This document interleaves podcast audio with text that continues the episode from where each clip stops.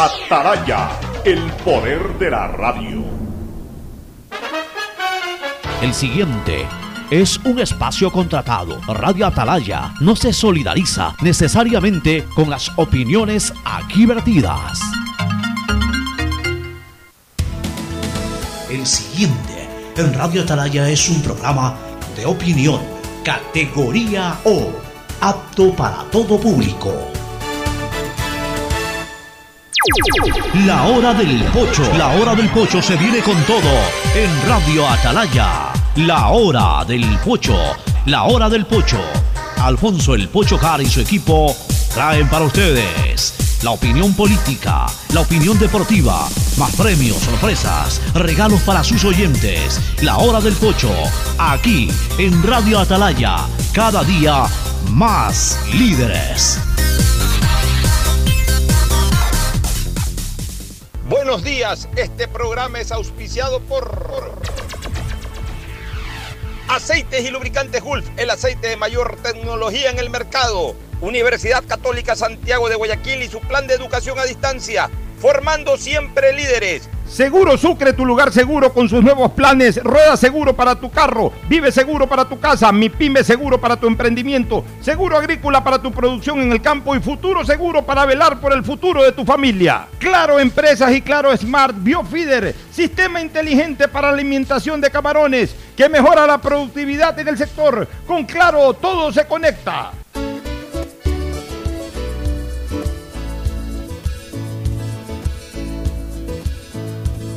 Camino sobre tu piel morena y siento tu latido. Y miro todo lo bueno que Bueno, buenos días, 680, sistema de emisoras Atalaya. En su año 77, Atalaya, Guayaquil y el Ecuador una sola cosa son. Por eso llegamos a la razón y al corazón de la población. Cada día más líderes, una potencia en radio y un hombre que ha hecho historia, pero que todos los días hace presente y proyecta futuro en el Dial de los Ecuatorianos. Este es su programa matinal, La Hora del Pocho, de este 5 de julio del 2021. Aquí estamos para saludar a ustedes y para iniciar esta programación. Ya 5 de julio, ayer fue el Día Nacional de los Estados Unidos. Hoy, sin embargo, es feriado, ya nos va a contar Cristina Harp.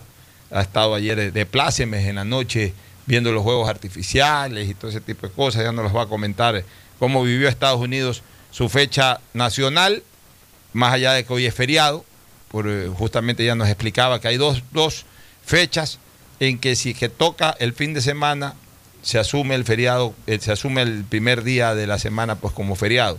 Uno de ellos es el 4 de julio, justo coincidió ayer, domingo, por tanto, digamos que se descansa hoy lunes. Hay otra fecha que por ahí a lo mejor nos las va a recordar en cualquier momento. Va a saludar ella ya mismo, también Gustavo González Cabal, que ya hizo un avant premier en, en eh, el programa, en El Paso, pero que ya se reintegra plenamente aquí a la hora del pocho, una vez que ya parecería indicar de que ha dejado atrás su malestar cardíaco, afortunadamente. eh, los médicos lo trataron a tiempo, le hicieron las intervenciones quirúrgicas que había que hacer de manera exitosa, a Dios gracias y a la Virgen. Y ya pues eh, Gustavo González Cabal está recuperado, está en proceso de convalecencia, es decir, de a poquito va avanzando, pero no le quita el ánimo ni el entusiasmo aquello, eh, eh, comunicarse con ustedes a través de la señal de Atalaya. Y por eso está aquí y esperemos que, que lo haga de manera continua. Y por supuesto, Fernando Flores, Marín Ferfloma, Fernando Edmundo Flores, Marín Ferfloma, que de inmediato pasa a saludar al país. Fernando, buenos días. Buenos días con todos, buenos días Cristina, ¿cómo estás? Buenos días Pocho, Gustavo, buenos días, qué gusto tenerte nuevamente acá en los micrófonos para que nos acompañes con tus comentarios y todo, se te ve bien, camina bastante, Tú- te oía decir en el paso que estabas caminando, eso es lo más que hay que hacer, caminar y cuidarse en las comidas, básicamente. Así que ahí creo que tienes un- una tarea más ardua, cuidarte en las comidas. Te lo dice quien ya pasó por, eh, por ese trecho amargo, doloroso y angustiante de problemas cardíacos. Esperemos nosotros no entrar a ese equipo todavía al menos.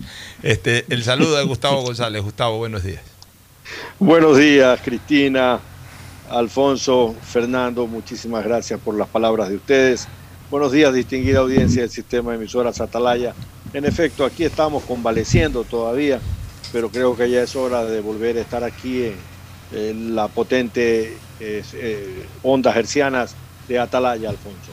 Muy bien, Gustavo. Ahora sí, el saludo de Cristina Yasmín Harp Andrade, que está celebrando su eh, fecha nacional. Ya ella es ecuatoriana. Su primer año como ciudadana. Ella ya es ecuatoriana estadounidense, ya es ciudadana estadounidense. Entonces ya para ella existen dos fechas nacionales, el 24 de mayo según su nacionalidad ecuatoriana y el 4 de julio según su nacionalidad norteamericana. Así que adelante Cristina, cuéntanos cómo ha celebrado Estados Unidos este 4 de julio. Bueno, solo te recuerdo que tengo tres. Ah, tiene también. nacionales. Es también italiana. Ah, también, eso no sabía Es que tenía. trinacional, ahí como la ves, pobre y humildemente, es trinacional. Ah, mira tú. Sí, y lo mejor, lo mejor de todo es que yo siempre, bueno, primero, antes de... Oye, pero perdóname. Primero, Bueno, primero saluda, sí, porque Cristina. primero que nada, feliz, eh, feliz día. Eh, muy buenos días a todos los oyentes de Radio Atalaya. Para mí siempre es un honor y un placer poder compartir con ustedes. Un fuerte abrazo a Fernando Flores Marín Ferfloma, a ti, Pocho, y por supuesto a don Gustavo, que da mucho gusto verlo. De hecho, yo hoy día que era feriado, quería ver si, si no venía el programa, pero me acordé que era el primer día de Gustavo y dije, tengo que ir. Más que compromiso, tengo que ir. Oye, Cristina, una pregunta. Eh, el, eh, Tú mantienes las tres nacionalidades, no pierdes una cuando ad- adoptas la otra. Normalmente, normalmente sí. Pero yo, por ejemplo, eh, el- el- el- la suerte que yo tuve es que mis dos nacionalidades, la italiana y la ecuatoriana, son por nacimiento. Por nacimiento quiere decir no que uno nace en el país, sino que también se las puede heredar por los padres. En el caso de la italiana, porque en Ecuador sí eh, naciste en eh, Ecuador. sí, pero las dos se llamarían por nacimiento. Entonces, al ser por nacimiento, eh, no, no necesito renunciarlas. En la americana, al ser una que yo escogí, pero haberla tenido antes que las otras, o sea, antes que la italiana, por ejemplo, no tengo ningún problema.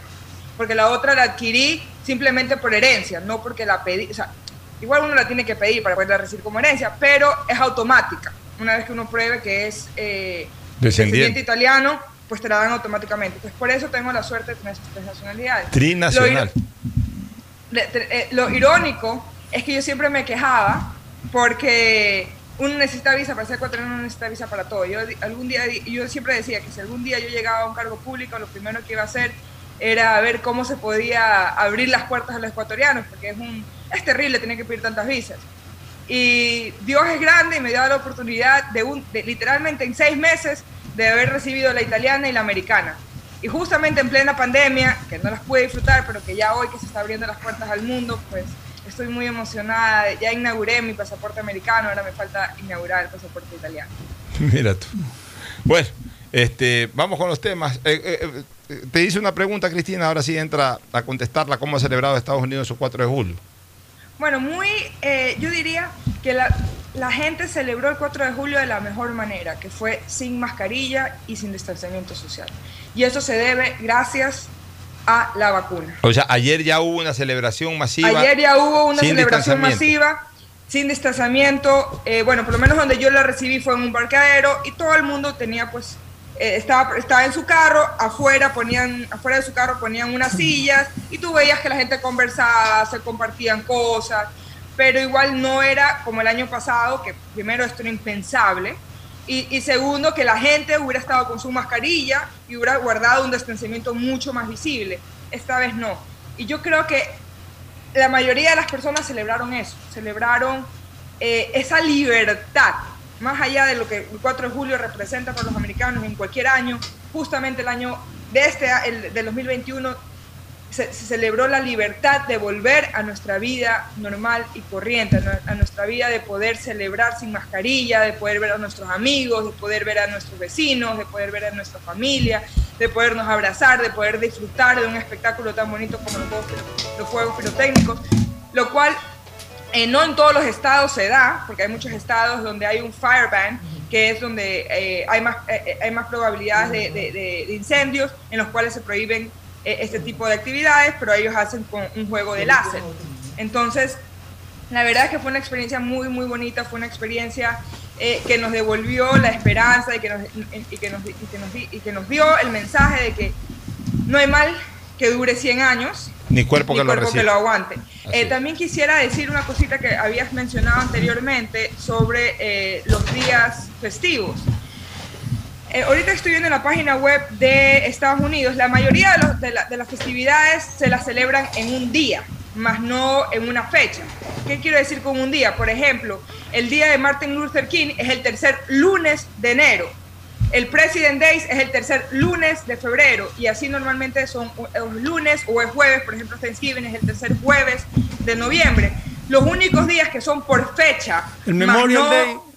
¿Ah? El Memorial Day, Memorial Day es el último lunes de mayo. lunes, ¿no? Es por día, eso es importante, por día, no por fecha. Entonces, por ejemplo, los únicos que son por día son Año Nuevo, que cae el primero de enero. De ahí. eh, Navidad, cae o- Navidad. El 4 de julio, que es el día de la independencia. Navidad 25 de diciembre. El 11 de noviembre, estoy yendo en orden. El Ya. 11 de noviembre, que es el día de los veteranos. De los Y veteranos de el guerra. 25 de diciembre, que es el, el Navidad. Entonces son los cuatro, son los únicos cuatro días que, eh, que caen en fecha. Eh, el más 11 de no en- noviembre es el Día de los Veteranos de Guerra. lo de los veteranos Claro. de guerra. Claro, no de los veteranos, No, de los adultos si acaso. mayores. de los Entonces, veteranos de, ahí todos los, de ahí todos los otros eh, caen los lunes, de hecho, ya sea el segundo, el tercero, el último lunes, a excepción de, eh, perdón, a excepción de, de Thanksgiving, que cae el, el último, el cuarto, o sea, el cuarto jueves de noviembre. Hay una cosa. En Estados Unidos, veterano de guerra no significa que sea un anciano que estuvo No, alguna no, vez en una no. guerra. Veterano de guerra ya le llaman a una persona que ha pasado por el servicio militar, haya estado o no haya estado en guerra, una vez que ya se retire, esos son los veteranos de guerra. Obviamente, si coincide con que eh, participó en una guerra, eh, es digamos con, mayor énfasis que se le dice veterano de guerra, porque sí estuvo en una guerra. Pero, pero igual, un, un oficial que hace, hace toda su carrera militar y se retira, pasa a ser veterano de guerra si tenga 45, 50 años. O sea, no, no, no, no, no se refiere pues a- a los veteranos, a los veteranos arriba de 70 años y que estuvieron en una guerra. Sino veterano de guerra es todo aquel que cumple con su servicio militar completo y ya una vez retirado se le llama veterano de guerra. Entonces esa gente tiene su día especial y tiene también sus hospitales, eh, su seguridad social específica o, o exclusiva, como es aquí también de alguna manera. Por ejemplo, el ISPO, eh, eh, eh, el, el ISFA, que es el Instituto de Seguridad Social de las Fuerzas Armadas, o el ISPO, que es el Instituto de Seguridad Social de la Policía, Spol. eh, eh, es ISPOL, ¿no? ISPOL, claro. Sí, sí, sí, ISPOL. Eh, eh, pero en Fuerzas Armadas sí es IS- ISFA. ISFA. Fuerzas Armadas. Ya, bueno, ellos tienen su, su servicio de seguridad social exclusivo, aunque no tienen un día. Bueno, también, ¿no? Pues hay el día de la Armada, el día de la Fuerza Terrestre, el día de la, de la Fuerza Aérea. O sea, pero, pero no es una fiesta nacional, como sí lo es en Estados Unidos. El Día de los Veteranos de Guerra es un día en que para el país. Y, y- y- es un homenaje que le hace a sus Fuerzas Armadas. Es que también, a ver, el historial. pues, Las Fuerzas que- Armadas de los Estados Unidos es la Fuerzas Armadas de los Estados Unidos. Al igual que también el Memorial Day, que es el día de la memoración, que es el día que uno recuerda a, a los héroes caídos. También es un día festivo. Ya, bueno, acá es el Día de los Muertos. que Oye, pero el- No, no, no, no, no, pero es de caídos en guerra. No, no, no. De los héroes caídos en guerra. Sí, ese- no el Día de los Muertos. Ah, ya. Sí, ese es el Memorial Day. Pues ese es el primer, el, el- el tercer lunes de. De mayo. mayo, ¿no? si. Ahí es cuando comienza oficialmente eh, el verano, lo que se llama el verano acá. O sea, no el Memoria- verano como estación, sino el verano en el sentido de, de que ya la gente ya, ya se va a las playas. Y el Memorial Day, más allá de, de la conmemoración que tiene, es un día especial porque tú, si estás en Estados Unidos, encuentras una serie de rebajas en Como todos el los Thanksgiving. almacenes. Más o menos como el Thanksgiving. Encuentras todo, todo. Yo una vez de casualidad estuve allá y todo era con unos descuentos impresionantes por el Memorial Day. Claro, es que esas fechas generalmente te tiran abajo los precios para, para darle esa esencia festiva incluso al día. Bueno, entremos en- de lleno a materia local. Hay dos temas que quiero tratar de, de entrada, eh, que son el tema de la seguridad ciudadana y el tema de la vacunación. Voy a comenzar con el tema de la seguridad ciudadana. El día viernes tuve la oportunidad de participar en un programa dirigido por el periodista Carlos Vera en TC Televisión. Que ya está circulando el video por las redes está circulando y todo. Bueno, este, participé ahí eh, con el gobernador de la provincia del Guayas, mi buen amigo Vicente Tallano Álvarez, y con el general de la policía del distrito 8, el general Buenaño, para dar ideas, ¿no? Y, y me gustó el formato del programa porque Carlos Vera, que es un periodista acucioso y directo, veraz, como él mismo siempre eh, se ha autorreconocido y creo que así además lo ve la gente, que es lo importante. En- entró con una propuesta, temas puntuales, nada de que la delincuencia por la pobreza, que, hay que combatir la pobreza para después acabar con la delincuencia. No estamos en un punto de eso en este momento. La delincuencia tiene tan controlado al Estado que ahorita lo que necesitamos es una lucha directa contra la delincuencia y después vemos cómo resolvemos los temas eh, concernientes al origen de la delincuencia. Ahorita el origen de la delincuencia ya no interesa, porque es tan- está tan fuerte, está tan, está tan eh, agobiante que ya en este momento lo que hay es que frenarla y después ver cómo combatimos desde el punto de vista social el tema. Pero en este momento hay que combatirlo desde el punto de vista armado. Esa es la verdad. Entonces yo ahí he planteado una alternativa. Más allá de que se discutió y cada día coge más fuerza este famoso APP que eh, eh, nació aquí de este programa, ¿no?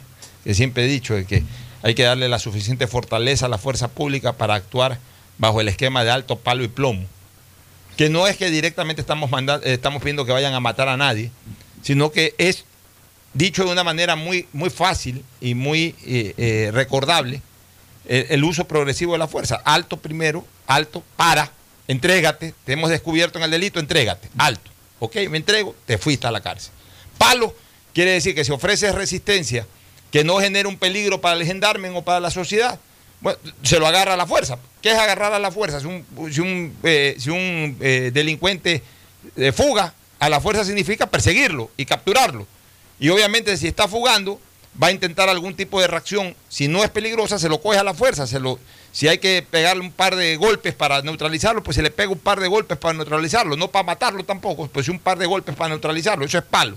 Y plomo es ya cuando el delincuente re- resiste armamentísticamente. Es decir, saca una pistola para, para, para, para eh, bloquear la intervención policial. El momento que saca una pistola, no hay pues que, eh, eh, aguantarse o el policía no tiene por qué pensar tres veces, sino que en el momento en que saca una pistola un delincuente, pues el policía ya la tiene que Pero- tener afuera y dispararle, y punto. Yo- yo ahí- ahí yo- Porque ya es combate, ya es una yo invitación al combate. Ahí yo sí estoy de acuerdo con lo que escuché alguna vez a un policía canadiense, me parece que era, que decía que la fuerza, que o sea, la fuerza que emplee la, la policía Siempre debe tiene ser que ser superior. a la violencia del delincuente. Si el delincuente me saca un cuchillo, el policía saca una pistola. Así es, o sea, el, el policía tiene que tener siempre el arma, porque, eh, porque el policía tiene la autorización del uso del arma. Entonces, el- y el delincuente no tiene la autorización del uso del arma. Entonces, no puede ser una, una, una, una disputa eh, igual, igualitaria. No es como eh, pretendió por ahí el policía medio dar a entender, y por eso Carlos Vera pidió que se puntualice eso, y al menos en mi caso lo puntualicé. El, el policía siempre tiene que sacar su pistola. No es que si el delincuente saca un bate, el policía tiene que buscar un bate o un palo para enfrentarse de palo a palo, de bate a bate con el, pol- con el Señor, delincuente. no, señor. Ni porque el delincuente saca un cuchillo, entonces el policía tiene que sacar un toleto, tiene que sacar un cuchillo para enfrentarse. O si el delincuente en un momento determinado se resiste, pero es un buen peleador, el policía entonces también tiene que ser un buen peleador y caer la puñeta al delincuente. No, el policía siempre tiene que sacar su pistola, incluso para el alto. Señor, bueno, en el alto quizás, si que no lo ve armado el señor, eh, eh, deténgase y entréguese. Si el delincuente no se quiere entregar en ese momento, ahí tiene que sacar la pistola. El policía siempre tiene que ejercer su superioridad a través del arma, no a través de, que es un Rambo, de que es un buen peleador, de que es un buen eh, peleador de cuchillo, que es un buen peleador de apalo. No, no, no, no. Para eso tiene la pistola. El policía es más, puede ser un gordiflón que a lo mejor no tenga la flexibilidad y, la aptitud física para enfrentar la pelea, a lo mejor ante un delincuente que es un karateca, pero para eso tiene la pistola. O sea, el delincuente no tiene que ir al el policía no tiene por qué enfrentar en el cuerpo a cuerpo a un delincuente, para eso tiene su pistola. Entonces, eh, eh, eso lo dejé una vez más en claro, pero eh, sobre todo planteé algo, Fernando, Gustavo y, y Cristina. Planteé algo que para mí en este momento es absolutamente necesario. El Ecuador ya no puede más solo. La delincuencia ha, generado un remolino. ¿Qué es un remolino? Gustavo, que es experto en temas marinos, sabe que un remolino es el confluir de varias corrientes. Ya. Ahorita estamos en medio de un remolino de la delincuencia que nos está hundiendo a todos. Ese remolino es la delincuencia hiperorganizada, que es la delincuencia del narcotráfico. La delincuencia organizada, que es la delincuencia que no responde al narcotráfico, sino a la industria delincuencial en sí. O sea, ya bandas de delincuentes que, no están vinculados al narcotráfico porque están, sumamente, están bien organizados para robar. La delincuencia a la que yo llamo mal llamada artesanal o común y corriente, que es la delincuencia de, eh, aislada, es decir, de, de la persona que en ese momento se para en una esquina y con un arma desvalija a los, al conductor y a sus acompañantes de un carro o a un peatón. Ya, o sea, hay varios tipos de delincuencia que en este momento han generado un remolino a la sociedad. Y desgraciadamente, la policía no termina de tener verdaderas estrategias de lucha, punto número uno. Y punto número dos, un sector de la policía, espero minúsculo, pero un sector de la policía también está corrompido, sobre todo en la lucha de temas relacionados con, con- con- el tráfico de drogas. La periodista Stephanie Spin denunció hace cuatro o cinco días atrás de que eh, agentes de antinarcóticos Cuatro. chantajeaban con cuatro mil dólares a los traficantes, a los microtraficantes de drogas. Es decir, pescaban a un microtraficante, pero los aflojaban, no los llevaban, no los denunciaban, no los encarcelaban, a cambio de que aflojen 4 mil dólares. Y, y como ya ellos sí saben dónde están los microtraficantes, se dedicaban a eso, a pescar microtraficantes pues, para sacarles plata, no a pescar microtraficantes para ponerlos tras las rejas. Entonces, esos actos de corrupción, eh, obviamente, pues eh, fortalecen mucho más eh, al, tema delictivo. Y se necesita inteligencia interna dentro de las fuerzas públicas como también inteligencia externa. Y para mí los únicos competentes, no los únicos, pero los más competentes para eso son los israelíes. Porque los israelíes, por su propia naturaleza territorial y, y- y- y por su propia naturaleza de donde están y cómo viven y cómo son y, de los enemigos que tienen, se han preparado lo suficientemente para esto y le han garantizado al Estado de Israel la mejor seguridad ciudadana del planeta. O sea, Israel es un país cuyo territorio siempre está amenazado por agentes externos, por los palestinos, por la gente que quiere acabar con Israel. Entonces con Israel luchan de- de pueblo a pueblo, luchan con misiles, luchan con, con- con, eh, eh, con ejércitos en contra de Israel. E Israel está preparado para enfrentar eso y por eso todavía sobrevive Israel. Pero yo que conozco Israel, puedo dar fe de que en Israel, al interior de ese estado, no hay delincuencia. La gente puede dormir con la puerta abierta de la casa, no se le mete un delincuente, nadie roba en las esquinas. O sea, en Israel puede explotar una bomba que mate a 35 personas, una bomba o un misil enviado de otro lado, que, que- que- mate 80, 100 personas. Pero para que llegue ese misil, han neutralizado a través de la inteligencia 400 ataques. Entonces, bueno, siempre hay una excepción. Uno no pudieron neutralizar, mató 80 personas. Pero dentro de Israel, o sea, entre israelíes en sí, no hay delincuencia. Entonces, eh, tienen un control tal de la ciudad, y de- del país, mejor dicho, que definitivamente es un país casi con cero, cero delincuencia. Entonces, es un país que tiene una organización, que tiene un, sistema de seguridad eh, altamente eficaz. Bueno, tenemos que pedirles a ellos asesoría. Y no es un invento mío esto. Ya lo hizo León Febres Cordero cuando el Ecuador era arreciado por, eh, por, la, por la guerrilla de Alfaro Vive. ¿Qué es lo que hizo Febres Cordero? Contrató a Rangasid, un asesor eh, israelí que vino acá y marcó las pautas para que el gobierno ecuatoriano y la fuerza pública puedan trabajar en base a esas pautas y se logró el resultado, acabó con la guerrilla. Entonces ahora no sé si tenga que venir un Rangasid o 10 Rangasid o 100 Rangasid, ya eso yo ya no lo sé, pero de que tiene que Ecuador recibir una asesoría internacional, eso es indiscutible. Guillermo Lazo como persona no puede solo, el gobierno no puede solo, la fuerza pública no puede solo porque también está corrompida al interior. Entonces se necesita de una mente o de varias mentes, no solamente brillantes en ese tema, sino con mucha experticia en ese tema para darle una verdadera asesoría al Ecuador. Si eso no ocurre, pueden inventar la pólvora aquí si quieren volverla a inventar, pero no va a pasar absolutamente nada, Fernando, Gustavo y Cristina. No, completamente de acuerdo contigo, Pocho, en, en esto. Yo creo que el tema de seguridad ciudadana es algo que, que nos preocupa a todos y que si no se toman medidas como la que tú estás planteando de asesoría externa, de gente experta, eh, eh, no vamos a salir adelante. Aquí tenemos un flujo ya de, más allá de la delincuencia común y corriente, tenemos eh, la, que genera el tráfico de drogas, tenemos sicariato, tenemos una variedad de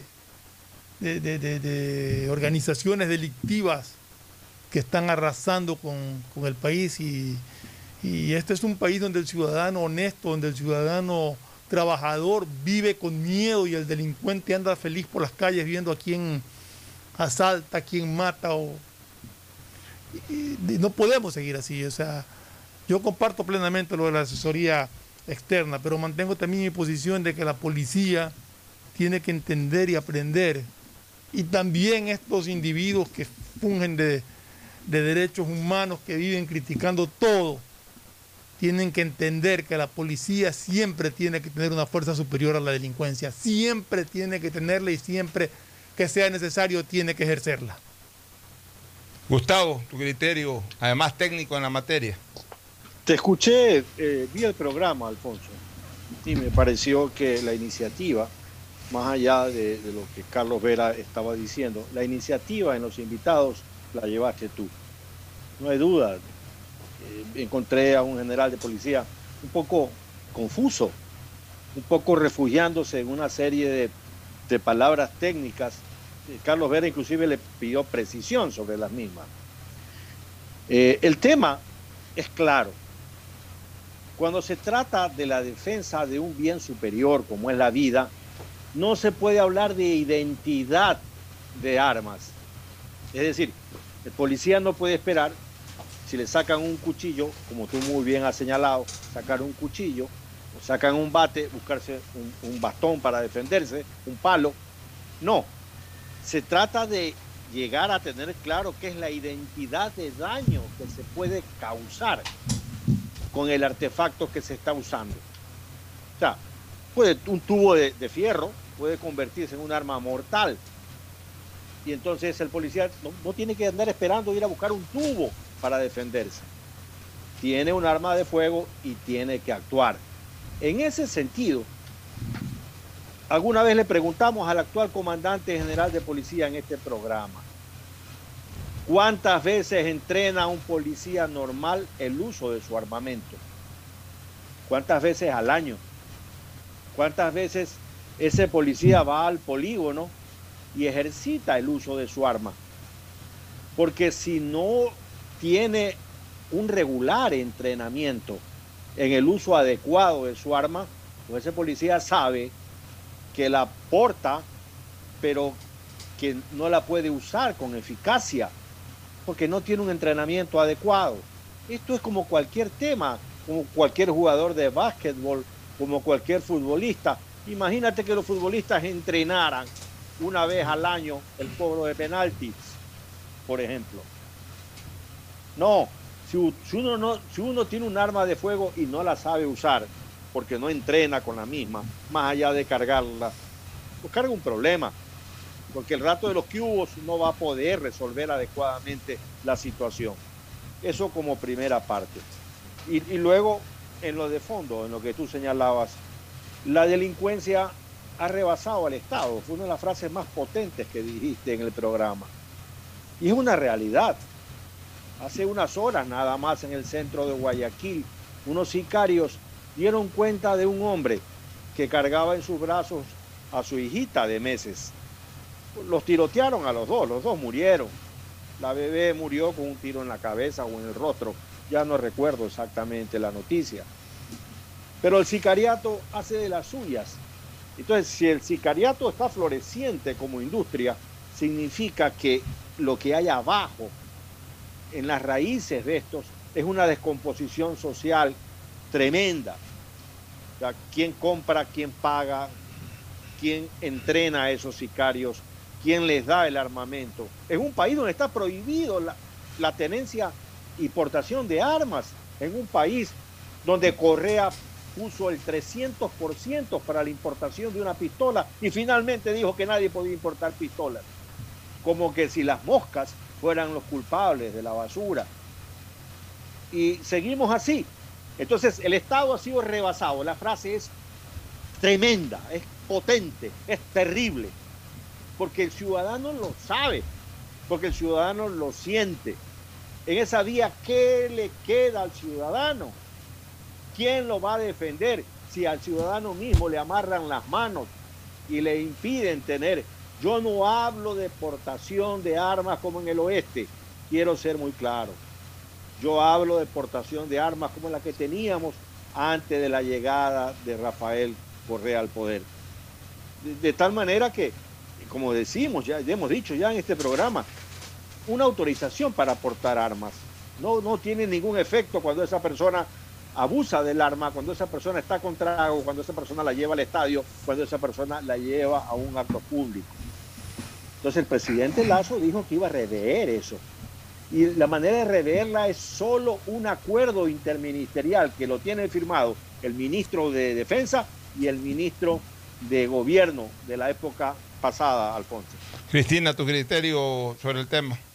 Bueno, eh, yo cuando vi tu intervención en el programa de Carlos Vera, la verdad me sentí muy identificada porque desde hace años, yo diría hace más de 10 años, cuando yo fui víctima de un secuestro express, donde me pusieron una pistola en la boca y donde no sabía si iba a vivir o iba a morir.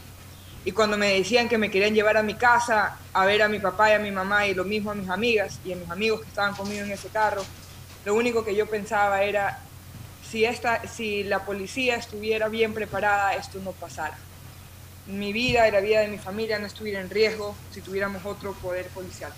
Pero en ese momento yo no, no, no estaba tan empapada de la situación, de cómo funcionan las cosas. Y, la, y, y es todo un sistema. No solamente se trata de, eh, de entrenar a los policías y a los militares también, sino, sino también de, de, de crear leyes que protejan al ciudadano, que protejan al policía y sobre todo que los jueces hagan respetar esas leyes. Desgraciadamente el país está en un nivel de corrupción bárbaro que no solamente se trata de, entrenar a alguien, sino que se trata de cambiar un sistema de adentro para afuera completamente, darle un, un giro de 180 grados, porque estamos podridos. Como sociedad en esa parte estamos podridos. Es terrible eh, lo que acaba de mencionar don Gustavo sobre esa pobre niña. Qué mal hacía al mundo morir de esa manera, él, ella y su padre y de ver cómo en el Ecuador ya el narcotraficante, el, el, narco y los sicarios son noticia de todos los días. Es algo que tenemos que comenzar a preocuparnos y exigirle a nuestros gobernantes que tomen acción. De hecho, los israelíes son expertos en este tema, no solamente por, el, por, su, por, su fuerza, por su fuerza militar, sino porque de hecho es por ley, cosa que no va a pasar en Ecuador, por supuesto, pero por ley, toda persona mayor a 18 años, mujer u hombre o de cualquier otro género, necesita y es obligado a, eh, a enrolarse en, la, en, la, en, la, en, las fuerzas militares. De hecho, lo tienen que hacer, si no me equivoco, es por dos años. Todo el mundo, todos los israelíes tienen que hacer eso. Y de, de una forma u otra, eso también arma el carácter de las personas. Y, y, y, y nos, nos, pone en, un horizonte de, de, de reglas, de seguir lo correcto. Y la verdad es que yo lo veo muy difícil que el Ecuador solo pueda salir adelante, necesitamos ayuda externa, eso es definitivo, pero sobre todo tenemos que tener claro que no solamente la ayuda externa va a acabar este problema, sino que tenemos que ir más adentro y comenzar a eliminar a estas células corruptas que, eh, que de una forma u otra comienzan en la policía, pero que también terminan en los juzgados del Ecuador. Bueno, muy bien. Vámonos a una pausa, ¿les parece? Para retornar con el tema de la vacunación y otras cosas más. Volvemos. El siguiente es un espacio publicitario apto para todo público. EMAPAC informa que están habilitados los canales de atención virtual 113 para celulares, WhatsApp 098-747-2917 y línea directa 1-800-003-003, donde la comunidad podrá reportar novedades durante el proceso constructivo de las obras de alcantarillado sanitario que se ejecutan en Valle de la Flor, Paraíso de la Flor, Ciudadela Rotaria y Norte de Inmaconza. Desde la Alcaldía de Guayaquil, Yemapac, trabajamos para mejorar la calidad de vida de todos los guayaquileños. Detrás de cada profesional hay una gran historia. Aprende, experimenta y crea la tuya. Estudia a distancia en la Universidad Católica Santiago de Guayaquil. Contamos con las carreras de marketing, administración de empresa, emprendimiento e innovación social, turismo, contabilidad y auditoría, trabajo social y derecho. Sistema de educación a distancia de la Universidad Católica Santiago de Guayaquil, formando líderes siempre. ¿Sabes cómo nos reinventamos en el aeropuerto de Guayaquil? Lo hicimos cambiando la forma de recibirte, pero manteniendo la misma alegría y calidez de siempre. Reinventamos la forma de que vuelvas a ver a tus seres queridos y hasta la forma de sentirlos cerca, pero cumpliendo siempre con los protocolos de bioseguridad para precautelar tu salud y la de tu familia. Por eso en el aeropuerto nos reinventamos para volver a abrir las puertas de Guayaquil al mundo, porque a Guayaquil la levantamos juntos. Autoridad Aeroportuaria junto a la Alcaldía de Guayaquil. Si tuvieras que elegir, ¿qué elegirías? ¿Videollamadas donde vayas? Claro que yes. ¿Hacer todos los retos? Claro que yes. ¿Gigas gratis? Claro que yes. Si tienes que elegir, elige hacerlo todo con la mayor cobertura. Activa tus paquetes prepago desde 5 dólares y recibe 2 gigas gratis en tu segundo paquete desde un dólar. Actívalo en tu punto claro favorito. Con Claro, tú puedes más. El amor hacia tus sueños es un talento que debemos impulsar. A pesar de las dificultades que se puedan presentar en el día a día, estamos contigo. Por eso, creamos Mi Pyme Seguro, un seguro exclusivo para tu emprendimiento con una amplia y flexible cobertura a la medida de tus requerimientos. Llámanos al 043730440. Repito, 043730440 o contacta con tu broker de confianza. Seguro Sucre, tu lugar seguro. EMAPAC informa que están habilitados los canales de atención virtual 113 para celulares, WhatsApp 098-747-2917 y línea directa 1-800-003-003, donde la comunidad podrá reportar novedades durante el proceso constructivo de las obras de alcantarillado sanitario que se ejecutan en Valle de la Flor, Paraíso de la Flor, Ciudadela Rotaria y Norte de Inmaconza. Desde la Alcaldía de Guayaquil, Yemapac, trabajamos para mejorar la calidad de vida de todos los guayaquileños. Si quieres estudiar, tener flexibilidad horaria y escoger tu futuro, en la Universidad Católica Santiago de Guayaquil trabajamos por el progreso en educación, ofreciendo cada día la mejor calidad. Estamos a un clic de distancia. Contamos con las carreras de marketing, administración de empresa, emprendimiento e innovación social, turismo, contabilidad y auditoría, trabajo social y derecho. Sistema de Educación a Distancia de la Universidad Católica Santiago de Guayaquil, formando líderes siempre. Con el plan habitacional, mi casa, mi futuro, estamos planificando la entrega de 100 viviendas, casas accesibles con cómodas cuotas mensuales para que todos puedan cumplir su sueño de tener casa propia.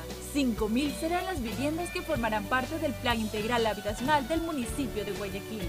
Tu bienestar es primero. Por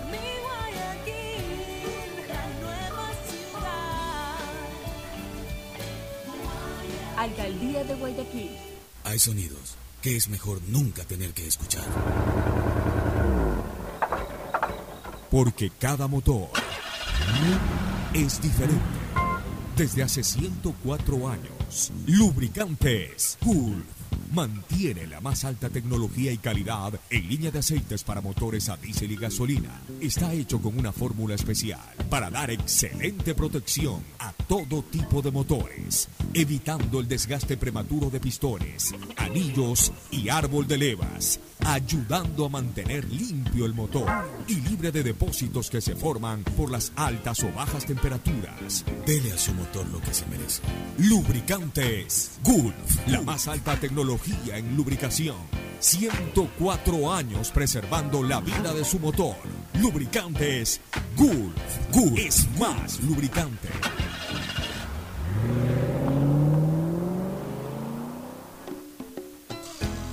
Fin del espacio publicitario. Usted está escuchando un programa de opinión, categoría O, apto para todo público. Bueno, retornamos con el tema vacuna, el tema vacuna, que en Ecuador avanza, siguen llegando las vacunas y eso es bueno. Siguen vacunando a la gente. Me toca mañana mi vacuna. Eh, Yo soy del rango de los 55, hoy día, hoy día vacunan a los de 56, mañana a los de 55. Mañana me toca a mí, yo ya he notificado hace algún tiempo de que ya tengo mis dos vacunas. Veo que no, no causó efecto eso en cuanto a, a reprogramación de mi vacuna. Pero bueno, ya, ya sabrán resolver el problema. Lo importante es que vacunen a la gente. Hoy día conversé con Ángel Álvarez en, eh, en, en otra, en otra emisora en la que participo los días lunes temprano. Lo entrevisté a Ángel Álvarez. Y Ángel Álvarez habla pues de que en España más o menos una situación muy similar a la de, a la de Estados Unidos. Ya realmente el impacto de, de contagios se ha disminuido al máximo, al punto que, que La última vez que hablamos con Ángel nos decía que ese sábado ya quitaban la prohibición de, Sí, de hecho ya la mascarilla, ya la quitaron. En, exteriores, no en, exteriores, claro. Pero por ejemplo, en el caso de, de- de su hospital ya tienen un solo caso de COVID. Cuando antes eran 400 diarios que tenían. Ya tienen un solo caso de COVID. ¿Y qué es el efecto vacuna? Ahí nos explicó también que eso lo podemos observar ahora con lo del tema de la Eurocopa. El Estadio Olímpico de Roma, en donde jugaron el día sábado Inglaterra con Ucrania, con un contundente triunfo inglés de 4 a 0. Eh, me llamó mucho la atención, aparte del excelente fútbol inglés, me llamó mucho la atención de que en Roma, que fue uno, eh, Italia, que fue uno de los epicentros de, de- de esta pandemia al inicio, ya el estadio estaba semilleno. O sea, hablemos de unas Un aforo limitado. pero, pero, pero mucho más allá de la mitad. Claro, pero es un aforo Ya, o limitado. sea, yo No diría como que en un- Hungría que la- Claro, pero igual un fue abierta. 60-70%, pero la gente ahí se abrazaba. y- O sea, cuando enfocaban a la gente, nadie con Ya en un mascarilla, estadio, Pocho, abrazado. la gente se abraza y se Ya. siente y grita. Y... Punto. O sea, e- e- eso ya es una señal de que en Europa definitivamente el COVID va quedando para atrás. Pero yo, yo, yo sí quisiera darle lectura al tuit que puso una chica que se llama María José Jiménez, arroba María Jo guion subbajo Jiménez. Ella es hija del cantante Jiménez, del músico Jiménez, El que acaba, que, de el que acaba lamentablemente de fallecer. Tengo entendido que me enteré de que había sido muchos años pianista en el, En el Colegio Javier. En el Club de la Unión también. Ah, en el Club de la Unión dijeron, y sí, en no, el no. Colegio Javier. El Colegio Javier sacó un acuerdo póstumo por su fallecimiento. Nosotros aquí también dimos nuestro pésame. Pero me ha gustado mucho este tuit, muy, muy eh, eh, ejemplarizador, muy ilustrativo de, de esta chica María José Jiménez, su hija, que obviamente durante varias, varios días o varios tweets puso su nota de pesar, su, su dolor, transmitió su dolor por la muerte de su padre. Pero el día de ayer puso este siguiente eh, mensaje. La lección más importante de esto fue la importancia de la vacunación, pone ella. Mi mamá con 73 años y con enfermedades preexistentes y dos dosis de vacuna no se contagió. Mi papá siempre quiso dejar para mañana el vacunarse y le costó la vida. Por quienes aman, vacúnense. Ahí está el ejemplo. Ahí está el ejemplo. Gracias a esta chica María José, que a pesar de su dolor, no le mete la culpa al Estado, no le mete la culpa a, quien a lo mejor no actuó con distanciamiento social y lo contagió a su papá. Ella es consciente de que ya en una época de vacunación, el error fue de su padre. Con mucho dolor lo dice, pero también con respeto y con, y con solidaridad social lo dice. El error fue de mi papá. Mi papá dejó pasar. No le quiso parar bola la vacunación. Mi mamá no, mi mamá sí fue. Y a pesar de que mi mamá tiene 73 años, dice la chica, y tiene enfermedades preexistentes y estuvo al lado de mi papá siempre, nunca se contagió. Y está bien, goza de salud. En cambio, mi pobre padre no quiso hacerle caso a la vacunación, a pesar de que seguramente por la edad fue agendado en su momento, pero no le quiso parar bola, desconoció eh, la protección que daba la vacuna y desgraciadamente alguien lo contagió y terminó muriendo. Entonces, aprendamos, este tipo de tweets son buenos, no esos otros que alarman, no esos otros que andan buscando hasta a veces engañosamente eh, confundir a la gente y desalentarlas y alejarlas de la vacuna. Este tipo de tweets son positivos, pues son tweets que nos enseñan, que nos, que nos dan lecciones, que nos, que nos indican lo importante de, de estar vacunados.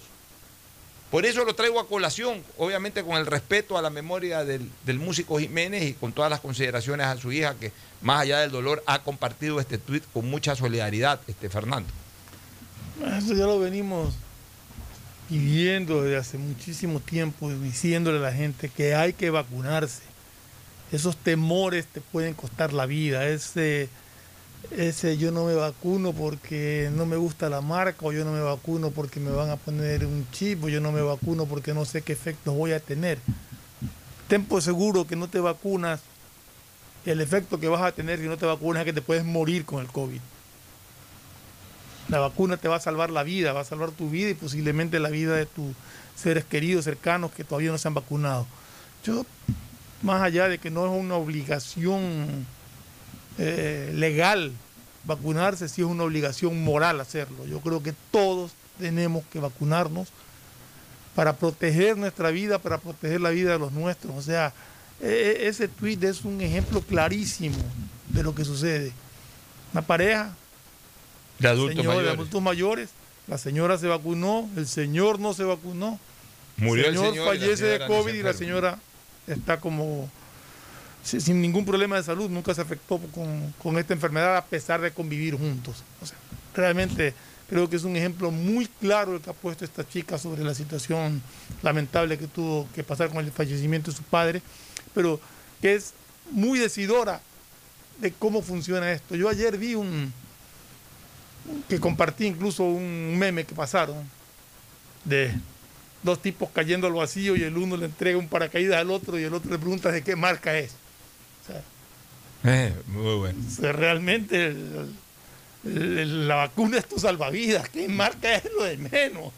O, o- o- Gustavo, que es este experto en temas náuticos. Mañana zozobra un barco. Hay dos salvavidas de marca, obviamente, dos botes salvavidas de marca. Ya, perfecto.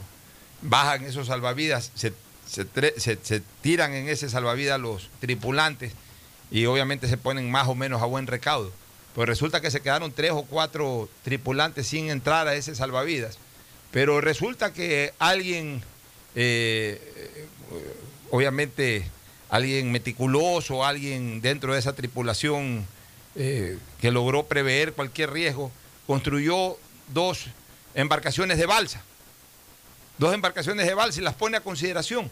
Si ya estás en alta mar naufragando y ya no alcanzaste a entrar al salvavidas de marca o al salvavidas propio de la embarcación, en este caso naviera, pero alguien por ahí logró trepar con anticipación dos embarcaciones de dos pequeñas embarcaciones de balsa.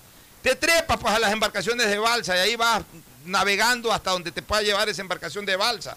A lo mejor te salvas la vida, a lo mejor salvas la vida, o de hecho vas a salvar la vida. Lo peor es hundirte con el barco. pues. Lo peor es decir, ah, no, como ya no alcancé, o como no me, no me permitieron trepar al salvavidas oficial del barco, ya yo me hundo aquí con el barco. No, pues te trepas a, ese, a esa embarcación de balsa. pues. O sea, uno no eh, en tiempos de emergencia uno no tiene que estar viendo eh, eh, otro tipo de situación que no sea la verdadera posibilidad de salvar la vida, Gustavo. Así es, Alfonso, en caso de guerra o de pandemia, y estamos en guerra contra la pandemia, toda caleta es puerto y todo hueco trinchera. Así que lo importante no es la marca de la vacuna, sino estar vacunado.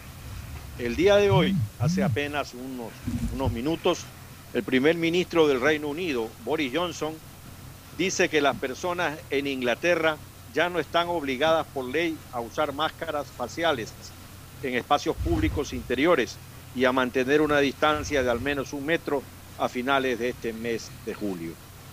¿A qué se debe eso? A, que se vacuna. vacunaron, a que lograron una inmunización de rebaño. Y eso es lo que está propendiendo el gobierno y lo que hay que apoyar con muchísima decisión.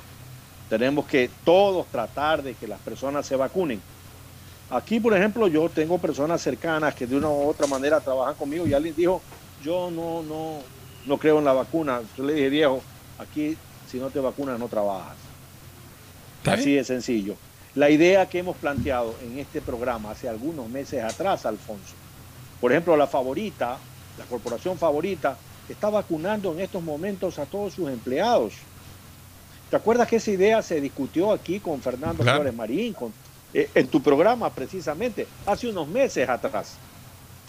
Que, no- que las fábricas comiencen a vacunar, que las empresas comiencen a vacunar a sus empleados y a sus más cercanos. Necesitamos ya la vacunación masiva que está siendo anunciada ya para este mes de julio por parte de la ministra Garzón. Cristina, ¿algún criterio al respecto?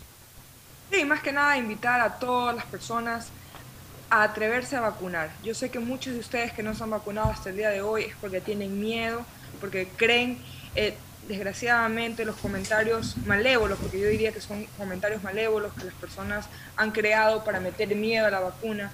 Pero yo que ya pasé ese charco en el sentido de vacunarme, de estar aquí, poder compartir con ustedes. También tuve miedo de vacunarme. Yo me vacuné en marzo, cuando recién acá en Estados Unidos comenzaban a vacunar a las personas, en enero comenzaron.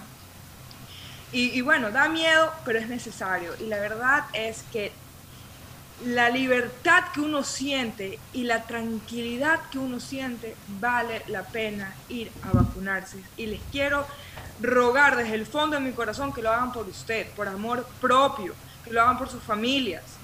De verdad que yo no me acuerdo lo que era vivir con la mascarilla.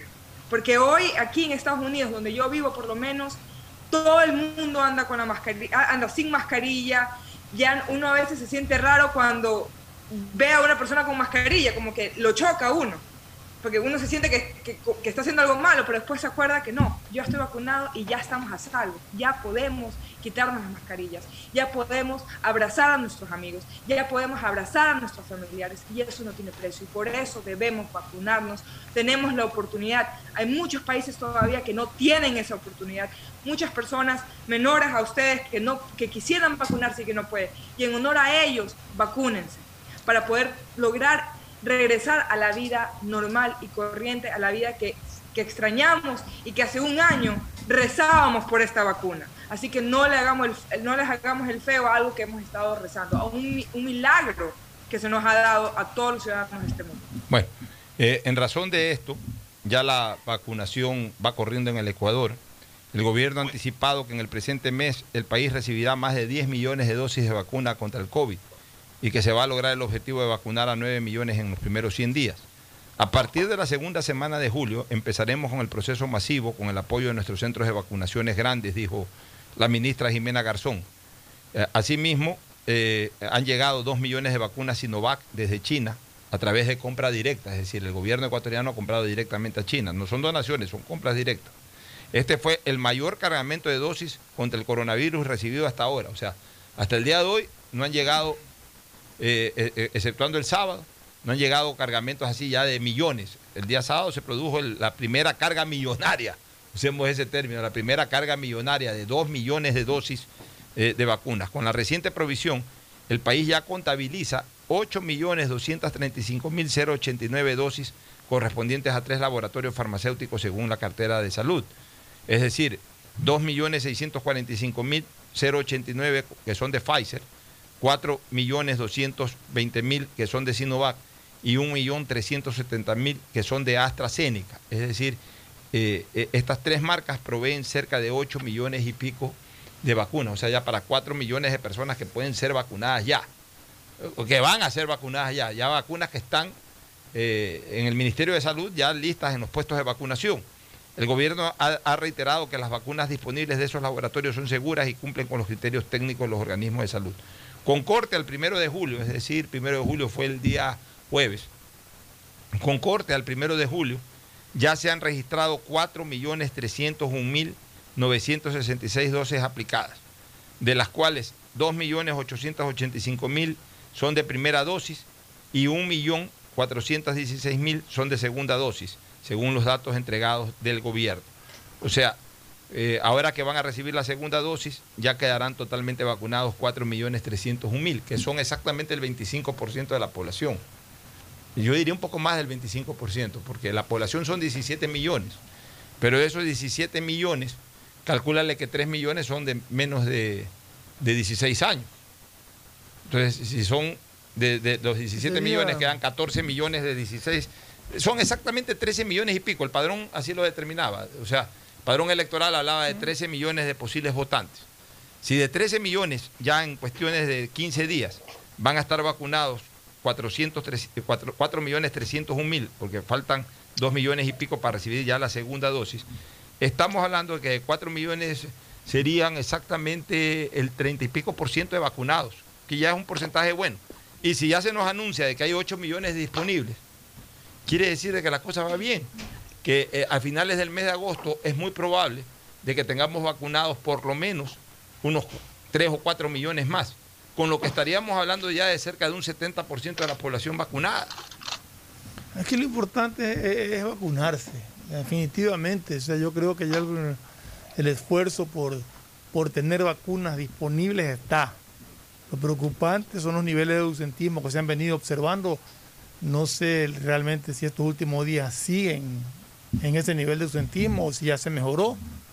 He visto una aceleración en el proceso de, de vacunación ahora que cada, cada día es un, un año, una edad distinta. Claro, ya, lo cual ya- ya- significa ya que hay una aceleración bastante, bastante grande de, Y, y de con la vacunación. y con la incorporación- Entonces, y- y con la incorporación de industrias grandes y de claro, empresas grandes. pa- aparte exactamente de, más, de ¿no? industrias que, que ya están registrando sus empleados para proceder a vacunar ellos por, por- en sus instalaciones, me imagino, pondrán puestos de vacunación o algo.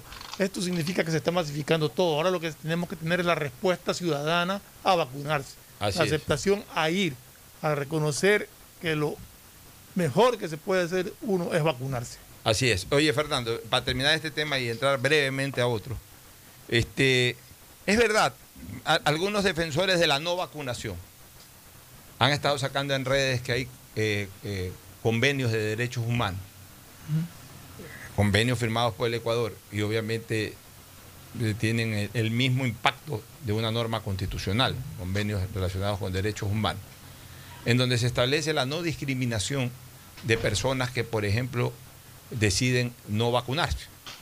No, no por el COVID, sino en general, no vacunarse. Yo insisto en lo que siempre he pensado. Es verdad, las personas que deciden por deciden, o sea, ejercen su voluntad, su libertad de no vacunarse, no tienen por qué ser discriminados. Está bien, están en su derecho. Pero también los que hemos decidido vacunarnos, tenemos un derecho. Tenemos un derecho a, a regresar a la vida normal, a esa vida de la cual ya hace pleno goce Cristina en Estados Unidos, o hace pleno goce la gente en Europa, en la Eurocopa, va a los estadios. O sea, yo quiero volver a los estadios. Yo quiero volver a los parques a, a jugar fútbol con mis amigos. Todos queremos Ya, eso. yo quiero volver a, estar en una fiesta eh, eh, en repleta de Estar en gente. Un, restaurante En- libre. En, un restaurante libre, eh, sin, sin, sin, sin aforo eh, mínimo, o máximo en este caso, sin aforo máximo. Yo, yo ya quiero estar también en, en una fiesta de Navidad, en una fiesta de Año Nuevo, lleno de, rodeado de amigos y de familiares, como fue hasta el año 2019. Y ese derecho que yo tengo lo tenemos los demás. Entonces, esto es tan fácil como sencillo de la siguiente manera. El, el- derecho de uno no priva al derecho de otros. Ya una vez que todos los ecuatorianos hayan tenido acceso a la vacuna, e incluso aquellos que decidieron no vacunarse, mantengan ese acceso, es decir, ya haya vacunas disponibles para que una vez que todos los ecuatorianos que quisieron vacunarse se hayan vacunado y los que no quisieron vacunarse en su momento hayan cambiado de opinión y simplemente vayan a una esquina de, de- de una farmacia o cualquier punto de vacunación y se puedan vacunar sin ningún trámite, ya a partir de ese momento el país debe de declarar la vuelta a la normalidad. Y ahí sí, en adelante, permitirnos gozar de un derecho al que tenemos. No en perjuicio de quienes no se vacunaron, sino de que simplemente los que no se vacunaron, que corran el riesgo de su decisión. Porque la gente también tiene que asumir la responsabilidad de sus decisiones. Las libertades se ejercen, pero bajo también la condición de ser responsable de las decisiones que se tomen en libertad. Si yo no me vacuno, estoy en mi derecho. Nadie me puede marginar, nadie me puede impedir entrar a un estadio, nadie me puede impedir entrar a un cine, nadie me puede impedir entrar a un restaurante. Ay, Pero si no me vacuno, yo discrepo en eso, Pocho. Yo soy dueño de un restaurante y estoy vacunado y cuido mi salud. Está bien. Señor, si usted no me presenta su certificado, no entra a mi sitio. pero es que, pero es, que es un Discúlpame. Sí, pero, pero, pero es un derecho. Sí, pero es mi derecho a proteger mi salud. y es mi local. Sí, pero. A mí eh, no me puede decir que, que entra porque le da la gana. O sea, yo Hay mañana derechos. quiero entrar sin camisa A a un ver, sitio, me dejan no, entrar. una, una no. consulta, una, co- una consulta, Alfonso. Por ejemplo, hay, lu- hay restaurantes en los que los niños no pueden entrar. Están prohibidos los niños. Solamente pueden ir adultos. Ahí también se atenta con, atenta con un derecho. O sea, a- a- hay- a hay se hay- atenta a con ver. derecho, pero se da. Hay, hay convenios de derechos humanos que impiden la discriminación de No las es personas que no reciben discriminación. Pocho, no es discriminación. Si yo, yo me he vacunado y tengo un local, un restaurante, a mi restaurante, por precautelación de, de mío y de, de mi, que- de mi integridad y de las personas que están ahí, de mis empleados, no te de pueden todo, el obligar. que no está vacunado no entra, Es que, punto. es que, Fernando, se supone que. Eso no es discriminación, Pero- pero- Pocho. Yo no estoy diciendo no entras porque eres gordo, porque eres bien. porque eres así o porque eres asado.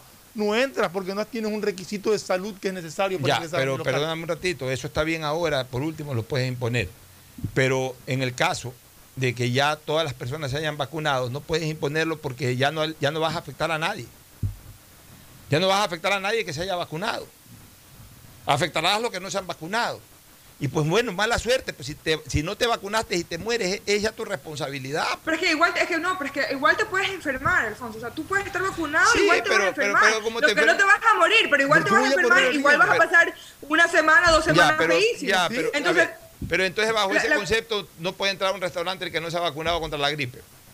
También se va a enfermar, no se va a morir. No, no, también no, se va a enfermar ver, y también ver. va... Sí, El- el- estamos hablando de un virus que ha demostrado ser Ya, mortal. pero- estamos Bueno, hablando de que casos, existe, eh, eh, incluso de que existe posibilidades de, de- de que a pesar de vacunarte puedas tener alguna afección fuerte.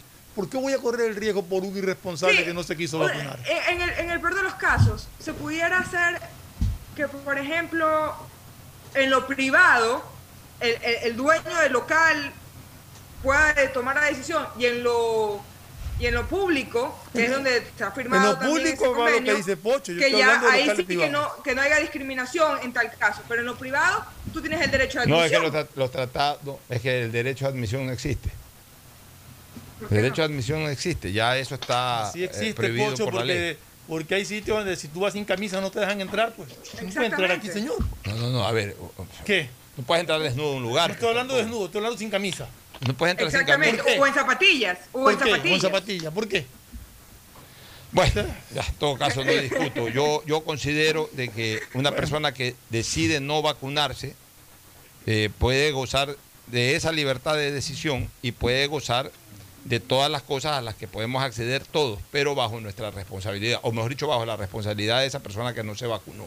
Lo que sí ya no considero es que una vez que todos se hayan vacunado, por los pocos que no se han vacunado y que comiencen a, a- a ser asilados en los hospitales, porque el virus va a continuar y se van a seguir enfermando, que porque en un momento determinado crezca dentro de ese grupo de gente que no se ha vacunado, crezca nuevamente la ocupación de UCI o de hospitales, paralicen al resto. Ahí sí eso no lo podríamos aceptar, porque ahí sí estarían afectando los derechos de quienes en libertad decidieron vacunarse. Vámonos a una pausa para retornar al tema deportivo. Hasta luego, gracias. Ah, no. Hasta luego. Eh, me olvidé, me olvidé de, de un último tema, de un último tema. Y quiero felicitar eh, la designación que ha hecho el gobierno ecuatoriano en la persona de Jorge Gallardo Zavala, tu cuñado, este, como representante del Ecuador ante el Fondo Monetario Internacional. Eso es lo que nosotros veníamos pidiendo de gobiernos anteriores, que deleguen a funcionarios que tengan un nivel académico y, de carácter eh, ejecutivo reconocido internacionalmente. Que vaya a un Fondo Monetario Internacional, un Jorge Gallardo Zavala, o que, eh, eh, o que todas estas personas que han sido reconocidas internacionalmente y que sean reconocidas, mejor dicho, internacionalmente, ocupen esos cargos.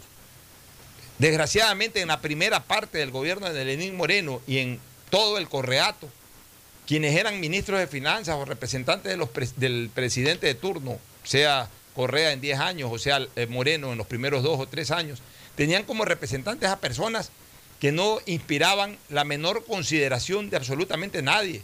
Los porteros no les permitían entrar a los edificios del Fondo Monetario o, del Departamento de Tesoro de los Estados Unidos. Los porteros no les permitían el ingreso. O sea, qué importante que a gente de jerarquía, a gente que, sea conocida en el ámbito internacional dentro de este ramo, se los delegue, porque es- esas personas van a abrir puertas, van a generar negociaciones, son de un nivel ejecutivo superior. Un Pancho Suet, por ejemplo, cuando, cuando renegociaba la deuda externa con el Ecuador en tiempos de John Brady, el, el- el secretario de Tesoro norteamericano, la renegociaba jugando golf con John Brady. Se iban a jugar golf y entre hoyo y hoyo hablaban de la renegociación de la deuda y generalmente siempre sacaba renegociaciones favorables para el Ecuador. O si era necesario, cerraba el Maxim para invitar en una noche de cena y de tragos al Club de París, pero se gastaba 300 mil dólares, pero le, generaba un beneficio al Ecuador de millones de dólares en créditos, en préstamos, etcétera.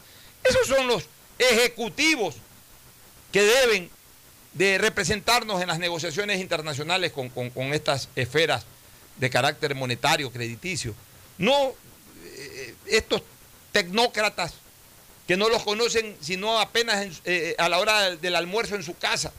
Y que cuando iban, como este Patucho Rivera, me acuerdo, que cuando iba a- al Departamento de Tesoro no tenía ni pinta de ministro, entonces el, el guardia pensaba que era algún intruso que se estaba haciendo Este pasar. Rivera es asesor de Maduro ahora, creo. Sí, imagínate. O sea, eh, mira, mira la diferencia ¿no? De- de- del tal Rivera en la época de, de- de- de Correa a Jorge Gallardo Zavala, ahora en el gobierno de Guillermo Lazo Mendoza. Así que felicitaciones a Jorge Zavala, tú también lo, lo conoces mucho a, a Yoyo Zavala y seguramente debes tener un criterio parecido a Yoyo Gallardo Zavala y seguramente debes tener un criterio parecido, este, eh, Gustavo. Sí, yo me alegro mucho por la República. Ah, la semana pasada, que intervine solo un día aquí, eh, dijimos que el Ecuador iba a ser una importante posición respecto a la libertad del hemisferio. Y dijimos también que en 1862 fue la guerra de, Puebla, la batalla de Puebla, en la que los mexicanos le ganaron al mejor ejército del mundo, al ejército francés, y que el general encargado de la defensa mexicana eh, había dicho, allá al frente están los mejores soldados del mundo, pero aquí conmigo están los mejores hijos de México. Y ganó la lucha. Y esa es la línea, buscar para la República sus mejores hijos, porque se logran cosas como esta. Gallardo Zavala es un profesional de primera categoría. Me arreglo, me alegro por el gobierno y me alegro por la República, Alfonso. Así es, bueno. Nos vamos a la pausa, Fernando, para retornar con Agustín Filomentor, Guevara Morillo y todos los deportes aquí analizando con Fernando también la actuación de Ecuador. Ya volvemos. Auspician este programa. Aceites y lubricantes Gulf, el aceite de mayor tecnología en el mercado. Acaricia el motor de tu vehículo para que funcione como un verdadero Fórmula 1 con aceites y lubricantes Gulf. ¿Quieres estudiar, tener flexibilidad horaria y escoger tu futuro? En la Universidad Católica Santiago de Guayaquil trabajamos para el progreso en educación, ofreciendo cada día la mejor calidad. Y para ello estamos a un clic de distancia. Escoge la carrera de tu vocación. Puede ser marketing, administración de empresas, emprendimiento e innovación social, turismo, contabilidad y auditoría, trabajo social y también derecho. Consulta en nuestra página web mayor información y esquemas de admisión. Universidad Católica Santiago de Guayaquil, formando siempre líderes. En Seguro Sucre, tu lugar seguro con sus nuevos planes Rueda Seguro, un seguro vehicular al alcance de todos. Vive Seguro, donde puedes asegurar tu patrimonio anticipándote a cualquier eventualidad.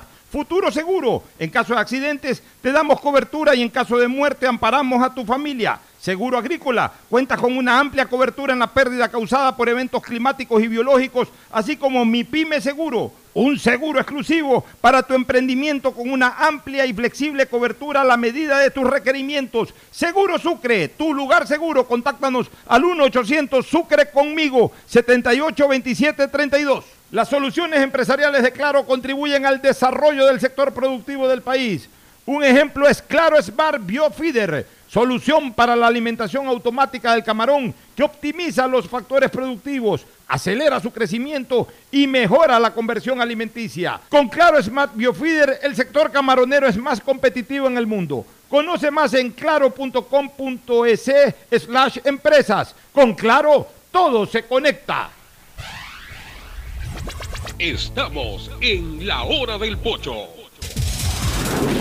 En la hora del pocho presentamos Deportes, deportes. Muy bien, ya estamos en el segmento deportivo con Agustín Filomentor, Guevara Morillo y esa magia inconfundible de su voz. Bueno, recordando la, la época también de Guayarte, ¿no? Eh, Encantadísimo, Pocho, pues y Fernando, realmente pues estamos en una semana de fútbol, pero de, de altitud, de calidad, de definición, claro, eh, porque eh, hay los que no están, pero tenemos que reconocer lo que se han quedado, por ejemplo en Europa, ¿no? Bueno, no, real- realmente se viene España, una semana Italia. linda, una semana linda que comienza, que comienza con eh, eh, Hoy. no, hoy día qué hay. Perú-Brasil. Ah, claro, hoy día hay Copa América. Hoy hay Perú-Brasil. Este, semifinal Mañana- de Copa América. Mañana Italia-España. Mañana hay Eurocopa y Copa, América. Hay este en la tarde, 2 de la tarde, Italia-España. Y en la tarde, ya me imagino, 6 de la tarde, deben de jugar Argentina, Argentina. con Colombia. Tremendo partido de semifinales. El miércoles hay Eurocopa, y Copa Libertadores. Co- eh, claro, miércoles hay Copa Ah, Libertadores. no, no, no, no, todavía no, no, perdón, No, no, no, no, hay Eurocopa, hay Copa Eurocopa. Libertadores es la siguiente. Claro, hay Eurocopa, eh, el partido entre Inglaterra y eh, Inglaterra Dinamarca. juega con Dinamarca. Ya, todo eso en Wembley. Ya Eurocopa de aquí en adelante Claro. todo es en Wembley, miércoles. A lo largo de esta semana, desde este momento incluso que está jugando su majestad Roger Federer con eh, Sonego el italiano, Sonego. que van 3 a 3. Wembley, eh, eh, ¿cómo es Wimbledon?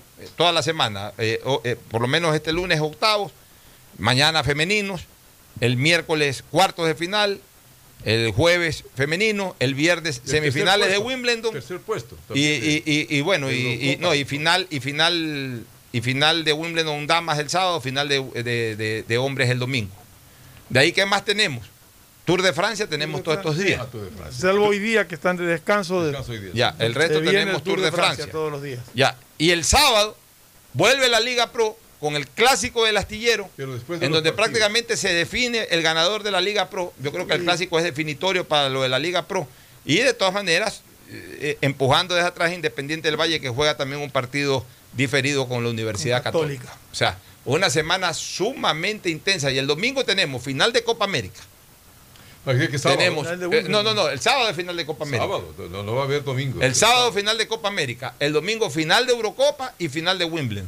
Ahí tiene todo. Qué linda semana. Tour de. Francia. Y el Tour de Francia que también acaba el domingo. Así que No, no, son, no, son 21 etapas en el Tour de Falta No, Francia. entonces el Tour de Francia falta más.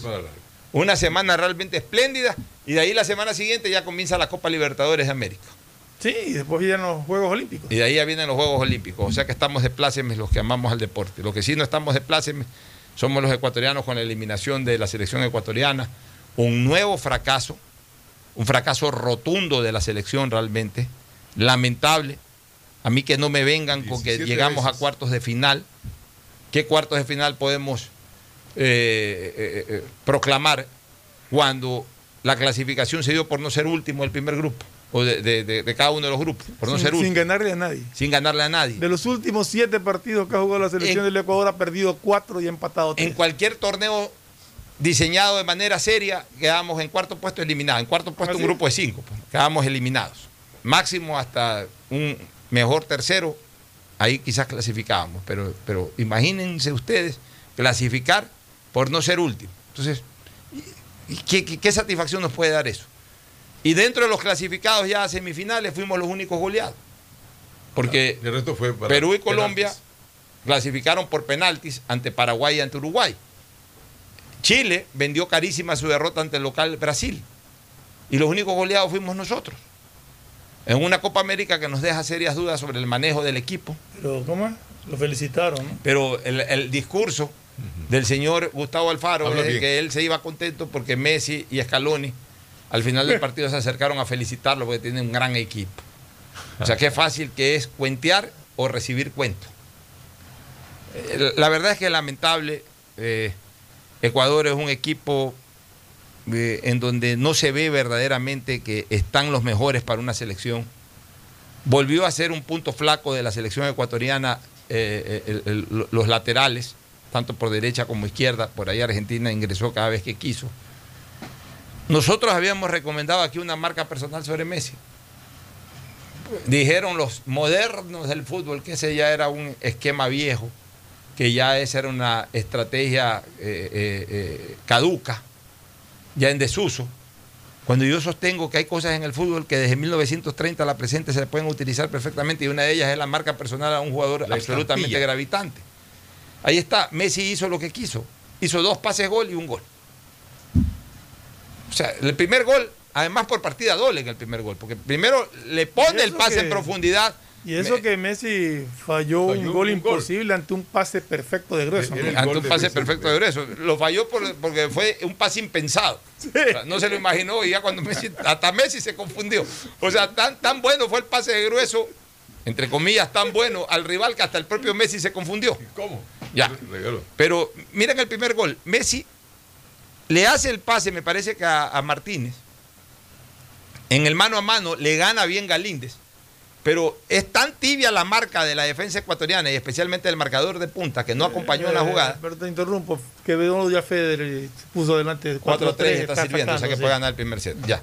Te digo, eh, fue tan frágil la marca del lateral derecho ecuatoriano de este muchacho preciado, que Messi, que viene desde atrás, poniendo el pase y haciendo lo que siempre hace Messi, acompañar la jugada ante el rebote de Galíndez, luego de- del, del, eh, del mano a mano con Martínez, le gana en el mano a mano a Martínez, la pelota queda ahí bailando, ya Galíndez ya no puede hacer más, pues ya, ya, ya se faja con el centro delantero, le gana en el mano a mano al centro delantero, deja el rebote, ¿dónde está el marcador de puta que tiene que ir cerrando la jugada? Entonces, Messi viene desde atrás y le vuelve a poner el pase a De Paul y De Paul anota. Perdóname un ratito. Mi pregunta es dónde estaba Pervis Estupiñán que tenía que estar con la marca del otro lado. ¿Dónde Si Messi estaba cruza de un lado al otro la pelota y ese hombre recibe solo. Así es. Sí, increíble. Es increíble, o sea, las deficiencias defensivas producto de la absoluta filtración que generaban los marcadores de punta en esta Copa América fue algo que jamás terminó de corregir el técnico. Por la resistencia a cambiarlos. Porque por un lado no quiso llevar a marcadores de punta de mejor nivel que Preciado como marcadores de punta. Y por otro lado, la insistencia de Estupiñán, a pesar de que ahí tiene a dos jugadores que pudieron haber sido probados como Palacio como marcador de punta o el propio Pineida. Y dos equipos eliminados como Chile y como Uruguay, que ahora hablan de lo que viene después, que es la serie eliminatoria, porque el mismo profesor Tavares se siente satisfecho de lo que hizo Uruguay, salvo que dando el mérito pues a, a los que hicieron los penaltis, ¿no? Pero lo que viene para Ecuador, lo que viene después sí es muy preocupante. O sea, yo sí quisiera que, que la selección ecuatoriana de fútbol comience a probar jugadores que no fueron llevados a esta Copa América. Ojalá en, los- en las fechas FIFA. En las fechas FIFA. Por ejemplo, mira, lo, de Galíndez me parece que Galíndez cumplió realmente. Galíndez es un buen arquero. No sé si ya para ser el titular indiscutible, pero por lo menos sabemos de que ahí hay un arquero muy serio, un arquero eh, muy, muy eficiente. Sacó dos pelotas, un, un cabezazo así mismo espectacular abajo y que luego en el mismo rebote, porque lo dejan solo, en el mismo rebote sacó la pelota con el hombro. Cuando fue exigido en los goles no tuvo absolutamente nada que ver en ninguno de los tres goles. Ecuador en el arco es, lo mejor que tiene, están ahí los que tienen que estar. No, Así no es. veo. No hay, no hay un cuarto que se esté Es que- quedando, que la exacto, gente quede- que está- Ya, marcadores de punta, Ahí sí tenemos. tiene que cambiarlos a, a los dos. Ninguno de los dos puede ser. Ahí tiene para, ya de una vez por todas, que resuelvan lo legal, si es que hay algo que resolver de Byron, de Byron es este chico, no Byron Castillo, o prueben a Romario Caicedo, o prueben al mismo Piojo López. Ya, ese chico preciado no marca. El problema es que no marca. Había Ramírez también, no Ya, sé si lo no sé, pero marca ese muchacho. Por el lado izquierdo no hay discusión en este momento. Tiene que ir Pineda o Palacio. Y, y básicamente Pineda que está pasando por un gran momento. En el centro de la saga yo creo que ahí está... o sea, yo, yo sí quisiera ver a esa dupla, Arboleda, hincapié con dos marcadores de punta sólidos. Yo te aseguro que mejoran todavía más de lo que mostraron. Sí, yo creo- hincapié yo- se comió el segundo gol. Es verdad. Yo- Ya, pero yo- eso le pasa a cualquiera. En un momento dije, ese muchacho algún rato se va a equivocar. No lo vamos a crucificar si se equivoca. No, pero, pero todo el partido te, te da garantía, te da es. seguridad, te pelea, te gana por velocidad, es rápido. Incluso yo lo veo mejor que Arboleda, pero Arboleda también es un buen back. O sea, yo creo que los dos son buenos backs. Pero ponle dos buenos marcadores de punta, pues. Ya, en el medio campo, yo pienso de que ahí hay que darle oportunidad a dos. Yo, voy a retirar de este debate y de, mis opiniones futuras al Quito Díaz. Ojalá ya ni lo convoquen al Quito Díaz, porque la verdad es que no se puede jugar con tanta odiosidad, metiendo tanto el interés interno. El antagonismo hacia un club no se lo pueden transmitir a un jugador. El regionalismo, inclusive. El regional. Ahí se mezcla. El Quito Díaz es una corriente de cosas terribles, de fanáticos enfermos de varios equipos que no, no aprecian al Barcelona, se aprovechan de eso para, para eh, agredirlo. Eh, tampoco es que el Quito Díaz es un jugador que yo creo que, que pueda cambiarle mucho la suerte a la selección del Ecuador. Lo, lo digo con sinceridad, porque no se siente cómodo jugando en la selección. Una cosa es él en Barcelona, que es el dueño del armado del equipo, otra cosa es en la selección en donde todo el mundo lo insulta. Pero yo sí creo que hay jugadores ahí que puedan recibir su oportunidad. O sea, Casares y Miller Bolaños concretamente. Yo no sé por qué no se los hace jugar. Yo quiero verlo a Miller Bolaños. A Miller Bolaños en su mejor momento le dieron tres partidos en la eliminatoria en la época de Quinteros y después prácticamente desapareció de las convocatorias. Con Alfaro creo que no lo han convocado nunca. Miller Bolaño es un tremendo jugador, por lo menos el Miller Bolaño de seis años atrás. O sea, yo ¿Cómo no sé ahora? cómo está el nivel de ahora de él, pero, pero, pero es un jugador que debería de ser convocado hasta para verlo. Para verlo en un partido de estos de, de- de FIFA. El otro es Casares. Casares sí, debía O ser. sea, pero ya darle la confianza. Un jugador que de todas maneras sí le ha ido bien en Brasil, porque mira que no lo han Sí, devuelto. Sí. Casares juega juega en Brasil y nunca, nunca, nunca lo han devuelto. Jugar en Argentina y en Brasil, o sea. Ya. Darle la oportunidad. Es verdad, yo creo que, por ejemplo, definitivamente se consoli- consolidó en el puesto este chico eh, Jason Méndez. Buen jugador. Mira, el, tema de Méndez, eh, yo lo estaba analizando. Una cosa es Méndez sin Caicedo y otra cosa es Méndez con Caicedo. Méndez sin Caicedo domina todo el mediocampo, se siente libre para moverse. Cuando ponen al lado de Caicedo, como que se desacomoda. Pero para mí es un excelente jugador. Para mí por se eso, ganó el puesto. Para mí se ganó el puesto Méndez, este Caicedo. Si es el Caicedo si- volvemos al Caicedo del 2020, sí. El Caicedo de ahora es un Caicedo ahora ahí que, que, eh, no es, queda es- es uno más. Así es. Ya, grueso, el nivel de grueso es un nivel Es que Grueso nunca fue un extraordinario es, jugador. es- Siempre fue un jugador. es un nivel relativo. Sigue siendo el comodín. Entonces ahí, ahí Ecuador tiene que eh, Ecuador tiene que estructurar bien su mediocampo. Adelante, o sea, yo no creo que ya tiene que ser titular desde de- de- tiene que ser titular, tiene que ser tomado en cuenta desde el vamos Gonzalo Plata. Claro, entrada. Ya tenemos que comenzar a fortalecer y darle confianza a jugadores que definitivamente ya han demostrado. O sea, eh, hay, hay dos jugadores de la sub-20 que quedaron campeones que hoy en, en este momento tienen realidades distintas. El uno se llama Gonzalo Plata, el otro Leonardo Campana. Plata se lo ve que ya es un jugador consolidado que tiene que jugar ya de largo como titular. No es el caso de Campana. Campana. Campana tiene que ganar muchos minutos en su club y comenzar a hacer muchos goles en su club para, para pensar en volver a la selección. Porque en este momento Campana no le aporta a la selección absolutamente nada. Plata sí. Plata tiene que ser titular. Ya también tiene que haber un diálogo a fondo entre Mena y el, y el profesor Alfaro. Tienen que, tienen que hablar con Mena. Mena tiene que recuperar confianza. Mena tiene que volver a ser el jugador gravitante que fue contra Brasil en los pocos minutos que jugó o que fue en la, en la primera parte de la eliminatoria. Porque esa intermitencia también no es normal en Mena. Mena es un jugador muy regular. Yo no sé por qué en la selección es intermitente. Bueno, contra Argentina sí jugó bien, fue el mejor, uno de los mejores. Pero no, fue- no le tuvo la de- le acaban de quebrar a Federer ahorita. Bueno, va- igual va 5 Ah, no. 4 adelante. No, no. No, no, no, Federer va adelante, no lo han quebrado. Va 5 4 y está sirviendo para set. Ah, no, no, el que está sirviendo es este. Es que los dos tienen sentido, sí. El que está Sí, sirviendo sí. es Sonego, en efecto, lo han quebrado a Federer. Y, y- y ahorita va Sone- está sirviendo Sonego con 5 4. No, Está 5 a 5 ya va. Sí, iba a servir, O iba a sea, ya- servir ya Sonego, ya- sí, ya- le quebró de regreso. Le, le quebró de re- No, o sea, están iguales en este momento. Por a eso, pero va a servir Sonego. Federer había quebrado, entonces le quebró Ya. de regreso y están empates. O sea, servía para set Federer y no aprovechó su servicio. Claro, van 5 a 5 y en este momento ya va Exacto, a sería servir para hacer y no aprovechó. Bueno, eh, de todas maneras, yo sí creo que Mena es un jugador que no discute su, su titularidad, definitivamente, no se discute su titularidad.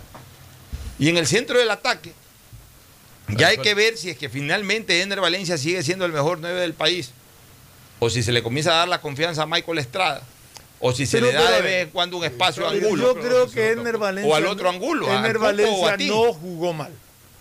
Jugador de sacrificio que fue a todas. Se le ha cerrado el arco, o sea, no está definiendo. Y ese es un grave problema para un 9. Pero no es que no es que no jugó mal, no es que no rindió. Hay jugadores que no han rendido definitivamente. Y yo creo que Jordi Caicedo, Leonardo Campana, el mismo Michael Estrada han demostrado que, que Se quedó con Estrada, pensaba que Se Pero es que a la larga, debiendo. ya, pero es que a la larga esta ha sido una ensalada de frutas Sí, esta selección. Entonces, eh, ningún jugador, increíblemente, al más malo de todos es el que le dieron la confianza a todo el campeonato, Y todo el torneo, a Estupiñán. Al que, al que más mal jugó. Al resto los metían, los sacaban. lo cual te crea cierta incertidumbre y cierta desconfianza de si sabes si vas o no vas. O sea, en todo caso. ya. Vámonos a una pausa y retornamos con más análisis. El siguiente es un espacio publicitario apto para todo público. EMAPAC informa que están habilitados los canales de atención virtual 113 para celulares, WhatsApp 098-747-2917 y línea directa 1-800-003-003, donde la comunidad podrá reportar novedades durante el proceso constructivo de las obras de alcantarillado sanitario que se ejecutan en Valle de la Flor, Paraíso de la Flor, Ciudadela Rotaria y Norte de Inmaconza. Desde la Alcaldía de Guayaquil, Yemapac, trabajamos para mejorar la calidad de vida de todos los guayaquileños. Detrás de cada profesional hay una gran historia. Aprende, experimenta y crea la tuya.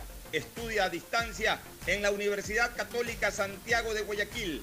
Contamos con las carreras de marketing, administración de empresa, emprendimiento e innovación social, turismo, contabilidad y auditoría, trabajo social y derecho. Sistema de educación a distancia de la Universidad Católica Santiago de Guayaquil, formando líderes siempre. ¿Sabes cómo nos reinventamos en el aeropuerto de Guayaquil? Lo hicimos cambiando la forma de recibirte, pero manteniendo la misma alegría y calidez de siempre. Reinventamos la forma de que vuelvas a ver a tus seres queridos y hasta la forma de sentirlos cerca, pero cumpliendo siempre con los protocolos de bioseguridad para precautelar tu salud y la de tu familia. Por eso en el aeropuerto nos reinventamos para volver a abrir las puertas de Guayaquil al mundo, porque a Guayaquil la levantamos juntos.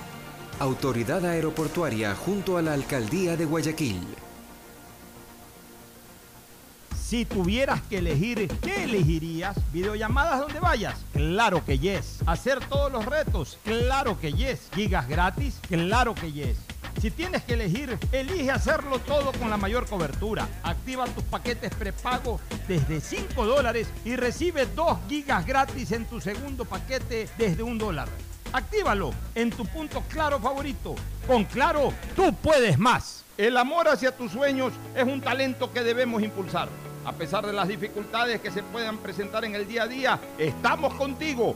Por eso, creamos Mi Pyme Seguro, un seguro exclusivo para tu emprendimiento con una amplia y flexible cobertura a la medida de tus requerimientos. Llámanos al 043730440.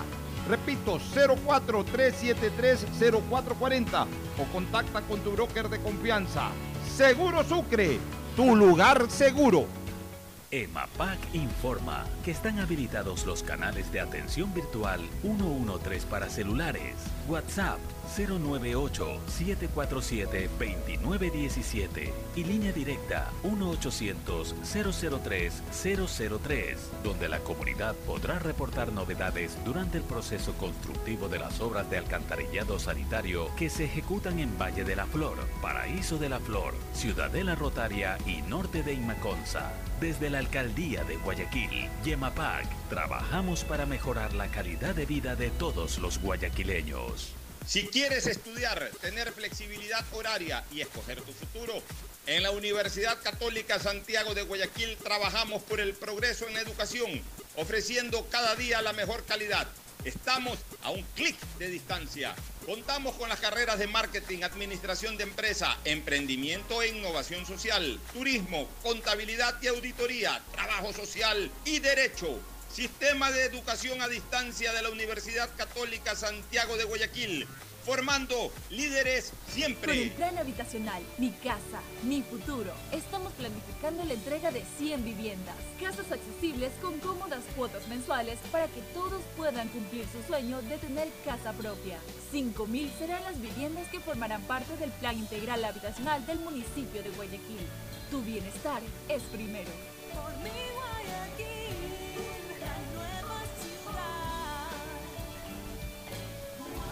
Alcaldía de Guayaquil. Hay sonidos que es mejor nunca tener que escuchar. Porque cada motor es diferente. Desde hace 104 años, Lubricantes Cool mantiene la más alta tecnología y calidad en línea de aceites para motores a diésel y gasolina. Está hecho con una fórmula especial para dar excelente protección a todo tipo de motores, evitando el desgaste prematuro de pistones, anillos y árbol de levas, ayudando a mantener limpio el motor y libre de depósitos que se forman por las altas o bajas temperaturas. Dele a su motor lo que se merece.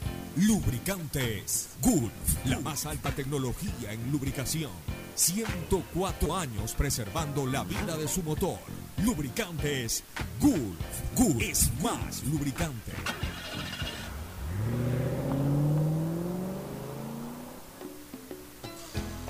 Fin del espacio publicitario. Usted está escuchando un programa de opinión, categoría O, apto para todo público. Tornamos mientras vemos el partido de Federer con Sonego, van 5 a 5 en el primer set. Servicio del italiano y 40 iguales, está apretado esto, vamos a ver qué pasa. Pero Agustín Guevara tenía una pregunta sobre Copa América. De la Copa, pues Scaloni lógicamente que está con la ilusión y toda Argentina y todo el mundo esperando de que gane una Copa Messi. Bueno, si es que la gana, que yo veo que Argentina, yo a Argentina lo veo mucho más sólido que a, a Brasil, lo veo bien Argentina. Eh, ¿Sabes qué? Están jugando muy bien sus mediocampistas. Eh, De Paul está jugando una gran Copa América. Cada partido es. Di María está jugando en un nivel Mira, yo- bastante parecido al mejor, a la mejor eh, versión de Di María y Messi, que está jugando más cerebralmente, más, más quieto eh, atléticamente, pero más cerebral futbolísticamente. O sea, ya tener, Messi no anda eh, recorriendo toda la cancha, sino que está en el lugar donde debe de estar para hacer lo que tiene que hacer. Yo creo que vamos a tener un tremendo partido el día de mañana. Yo a Colombia, Colombia. lo veo bastante Sí, bien. pero yo creo que Argentina lo veo bastante bien y No tiene jugadores desequilibrantes. Tiene Argentina jugadores desequilibrantes. No. Cuadrado es desequilibrante. Zapata es una potencia Si arriba. ponen una pelota, pero lo neutraliza, pero no tiene, no tiene el jugador Bueno, diferente. vamos a ver, yo- yo veo un partido duro. Yo, yo veo Yo veo que un hoy- partido muy duro. Yo veo hoy, hoy día Argentina que mantiene en Messi a ese jugador diferente y a jugadores que lo están acompañando muy bien, como he señalado, de Paul, de María, adelante Martínez, que, que- que es un delantero contundente cuando tiene la oportunidad de gol. Atrás veo un buen rendimiento defensivo de Argentina. que Bueno, tenemos- clasificaron tres equipos del grupo A, era el grupo de Ecuador. Claro, el grupo de Ecuador. Solamente Ecuador se quedó fuera de semifinales. Bueno, pero Brasil ya sabíamos. Y los otros eh, por penales. Al final de cuentas por penales. O sea, hasta en eso Ecuador no pudo representar bien la tendencia. Pues la tendencia de ese grupo eh, se quedó goleado. O sea, no, nos per- no perdamos de vista eso, de que nos quedamos goleados. Mientras los otros obligaron a penaltis, a nosotros nos golearon, nos despacharon Hasta el 90 1 a minutos. 0 era aparentemente honroso, ¿no? Pero luego ya el segundo y el tercero acababan. Bueno, se viene la Liga Pro con el clásico del astillero, es determinante el clásico del astillero Ferfloma, porque Clásico que Eh, puede a- a, definir ver, la etapa. eh, es que de los tres, cualquiera de los tres resultados define la etapa. Si gana en Belé ya define matemáticamente la etapa. Si, si gana Mele la define el matemáticamente. partido Ya. previo a la final de la Copa. Si empatan, aún con el resultado de Independiente a favor, yo creo que con un empate se define la etapa para Melé. Mele mantiene la posibilidad intacta. Ya. Y si gana Barcelona, yo creo que también se define la etapa y Barcelona es ganador de la Sí, etapa. yo lo veo muy, muy, O sea, muy cualquiera- lejos e independiente de la Sí, posibilidad. cualquiera de los tres resultados para mí define la etapa. O sea, no es que, bueno, pues si hay un empate, se mete sea, Independiente a pelear codo a codo, o si hay un empate, dos se de los mantiene hasta tres- el final, no. Dos de los tres resultados serían favorables al conjunto eléctrico y uno A sería Barcelona. favorable a Barcelona. Pero ah, determinantemente los tres resultados. O sea, si Barcelona gana, Barcelona gana la etapa. Y si Emelé empata, digamos, si empatan en el clásico, o si Emelé gana, Emelé gana la etapa. Entonces, Porque la última fecha será consecuencia simplemente de ir a jugarla, porque no, yo no veo obstáculos en la última fecha, como para que después del resultado que se logre el día sábado, el que salga beneficiado con ese resultado se vea complicado en la última partido fecha. finis. Lo lamentable es que no puede estar con público. Tú sabes que la gente añoraría estar ahí, pues. eh, en- Pero es, es bueno que nos vengan acostumbrando estos clásicos del astillero a definir etapas. ¿no? La, la etapa anterior, o sea, la, la segunda etapa del campeonato anterior fue igual. Al punto que si Barceló conectaba de penalti y metía el gol del triunfo para Melec, posiblemente Melec hubiese jugado la final y no Barcelona. Muy probablemente. Sí, o sea, y, y- y ya durante varios años se viene dando esto de que los clásicos del astillero pasan a ser determinantes para el ganador de una etapa. Sí. Así que sería muy interesante Tendremos eh, toda la semana para ir comentando. para ir comentando esto. Eh, eh, mañana estaremos hablando del otro, del primer finalista de la Copa América. El equipo que se ha reforzado para la segunda etapa, de los tres que tienen hoy todavía opciones matemáticas de, ganar la primera etapa, solamente es Independiente. Ni Barcelona ni Melec se han Sí. Independiente ha hecho ahí unas contrataciones. ha hecho al menos dos contrataciones que han sonado, que son la de Bauman, el, El- centro el- delantero, el y Muchurruna. el Muchurruna y Gaibor. Y Fernando Gaibor, que se va del Guayaquil City Independiente. Tiene Muy buenas. Independiente ser campeón, porque Bueno, ha ganado eh, fuera, pero no ha ganado. Independiente le queda, le, queda, le queda esa tarea por cumplir. Auspician este programa. Aceites y lubricantes Gulf, el aceite de mayor tecnología en el mercado. Acaricia el motor de tu vehículo para que funcione como un verdadero Fórmula 1 con aceites y lubricantes Gulf. ¿Quieres estudiar, tener flexibilidad horaria y escoger tu futuro? En la Universidad Católica Santiago de Guayaquil trabajamos para el progreso en educación, ofreciendo cada día la mejor calidad. Y para ello estamos a un clic de distancia. Escoge la carrera de tu vocación. Puede ser marketing, administración de empresas, emprendimiento e innovación social, turismo, contabilidad y auditoría, trabajo social y también derecho. Consulta en nuestra página web mayor información y esquemas de admisión. Universidad Católica Santiago de Guayaquil, formando siempre líderes. En Seguro Sucre, tu lugar seguro con sus nuevos planes Rueda Seguro, un seguro vehicular al alcance de todos. Vive Seguro, donde puedes asegurar tu patrimonio anticipándote a cualquier eventualidad. Futuro Seguro, en caso de accidentes te damos cobertura y en caso de muerte amparamos a tu familia. Seguro Agrícola cuenta con una amplia cobertura en la pérdida causada por eventos climáticos y biológicos, así como Mi Pyme Seguro, un seguro exclusivo para tu emprendimiento con una amplia y flexible cobertura a la medida de tus requerimientos. Seguro Sucre, tu lugar seguro. Contáctanos al 1-800 Sucre conmigo, 782732. Las soluciones empresariales de Claro contribuyen al desarrollo del sector productivo del país. Un ejemplo es Claro Smart Biofeeder, solución para la alimentación automática del camarón que optimiza los factores productivos, acelera su crecimiento y mejora la conversión alimenticia. Con Claro Smart Biofeeder, el sector camaronero es más competitivo en el mundo. Conoce más en claro.com.es slash empresas. Con Claro, todo se conecta. Estamos en la hora del pocho.